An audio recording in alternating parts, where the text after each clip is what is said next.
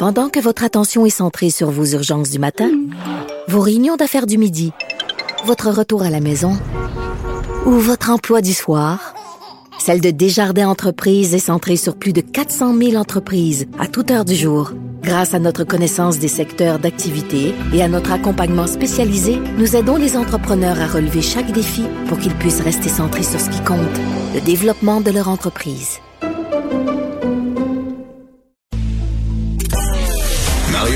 Et Vincent Dessureau. Inséparables comme les aiguilles d'une montre.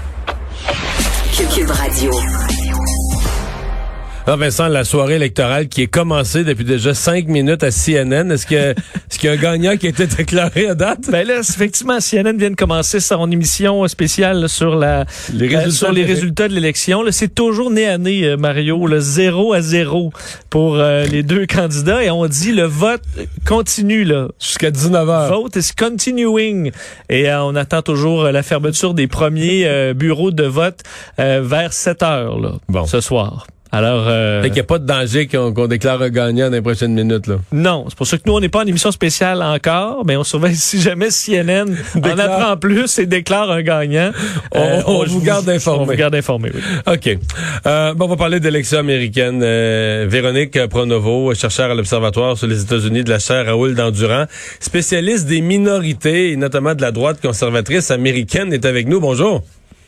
Bonjour Mario, bonjour Vincent. Bonjour. Bon, euh, je sais que vous avez parlé à Vincent il y a, quelques semaines dans le cadre de son balado. Est-ce qu'il y a des observations de dernière minute? Est-ce qu'il y a des mouvements de fin de campagne qui, qui méritent d'être notés dans ce que vous observez?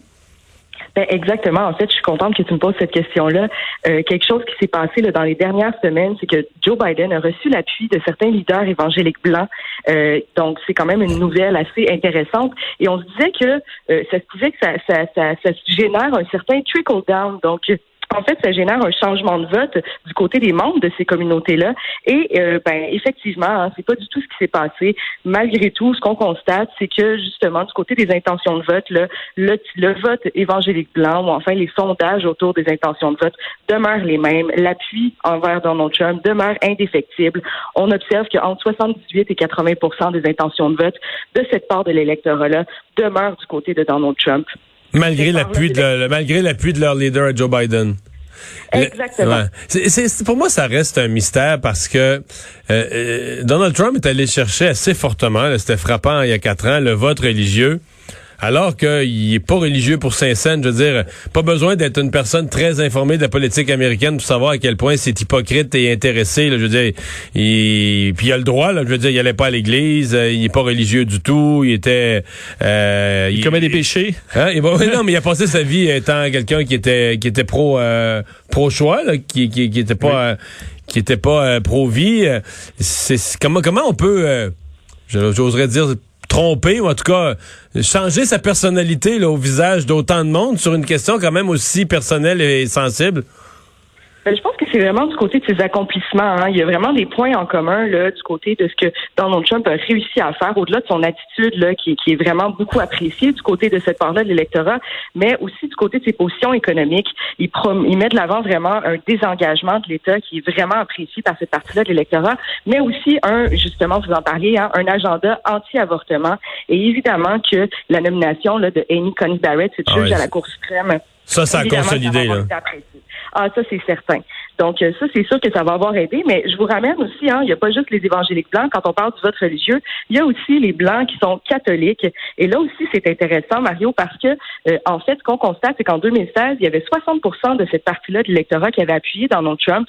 Et on constate à l'heure actuelle, selon certains indicateurs, qu'il y aurait tranquillement là, une légère défection euh, des catholiques blancs qui irait du côté de, euh, de Joe Biden. Et la raison pourquoi c'est intéressant, c'est que euh, cette part-là de l'électorat, elle est concentrée dans la Rust Belt, la ceinture de rouille. Et donc, euh, la il y a certains États clés qu'il va falloir observer ce soir, comme le Wisconsin, le Michigan et la Pennsylvanie, qui sont dans cette fameuse Rust Belt. Donc, ça pourrait éventuellement avoir un impact sur les résultats de ce soir. Euh, Il y a des minorités qu'on surveille. Euh, Il y a entre autres euh, une de celles-là, une des plus euh, intrigantes, c'est la, la, minorité hispanique euh, en Floride, parce qu'évidemment, dans la minorité hispanique, de façon générale, le vote euh, des communautés culturelles va plus vers les démocrates, penche plus vers les démocrates. Mais dans le cas, si on pense aux Cubains, quand Donald Trump lance le haut cri voter Biden, c'est voter socialiste ou communiste, ces mots-là font peur là, aux gens qui ont déjà connu Cuba.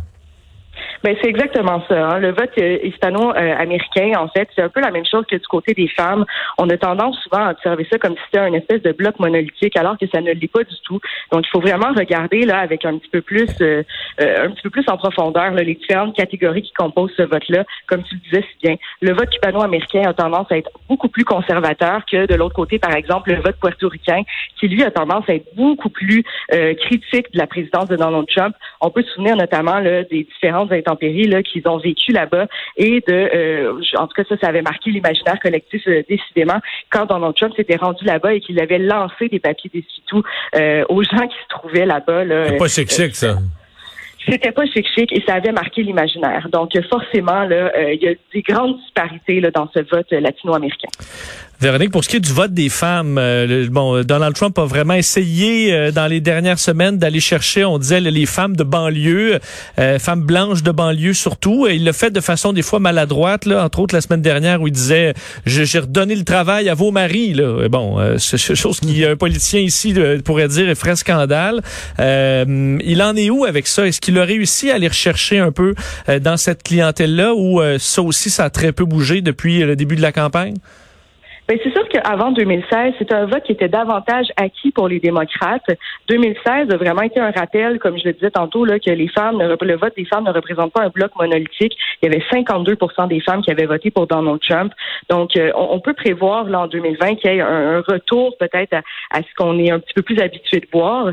Quoique, selon les derniers sondages que j'ai vus, il y a quand même là autour là, de 40-45% des femmes blanches qui voteraient quand même pour Donald Trump. Donc, c'est vraiment du côté des femmes afro-américaines américaines issues justement des communautés latino-américaines qu'on voit qu'il y a un appui massif pour euh, Joe Biden.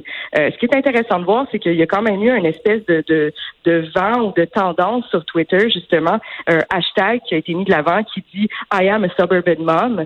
Donc, je suis une maman des banlieues, euh, justement pour mettre de l'avant justement cette critique assez sévère là, contre Donald Trump à l'égard de cette instrumentalisation de cette catégorie-là de femmes là, dans, dans dans, la campagne électorale. Vous vous intéressez aux minorités aux États-Unis. On se demande toujours pour qui ils votent. Il y a une autre question importante, c'est est-ce qu'ils votent? Parce qu'il y a certaines, parler des, des femmes, par exemple, latinos ou des femmes afro-américaines, euh, dans certaines élections, euh, ce sont des groupes qui, qui s'intéressent peut-être moins à la politique, où les taux de participation carrément euh, sont, sont plus faibles. est-ce que est-ce que ce sont des groupes qui pourraient faire la différence cette fois-ci par leur participation? Ou votent pas tellement parce qu'ils vont voter différemment, mais parce qu'ils vont plus massivement en pourcentage aller, aller voter plus fortement?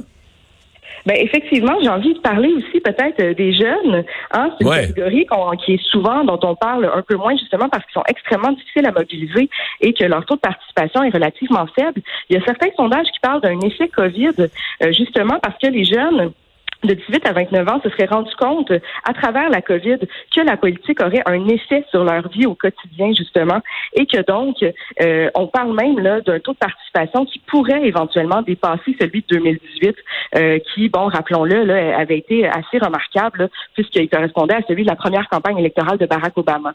Euh, même chose du côté des personnes âgées qui habituellement votent du côté républicain d'une manière là, générale, c'est une tendance générale, mais qui sont beaucoup plus touchés hein, par la COVID et par l'absence de mesures sanitaires. Et donc, cette fois-ci, le fait de changer un petit peu euh, le vote et donc d'aller un peu plus vers les démocrates, ça pourrait aussi avoir un impact sur les élections.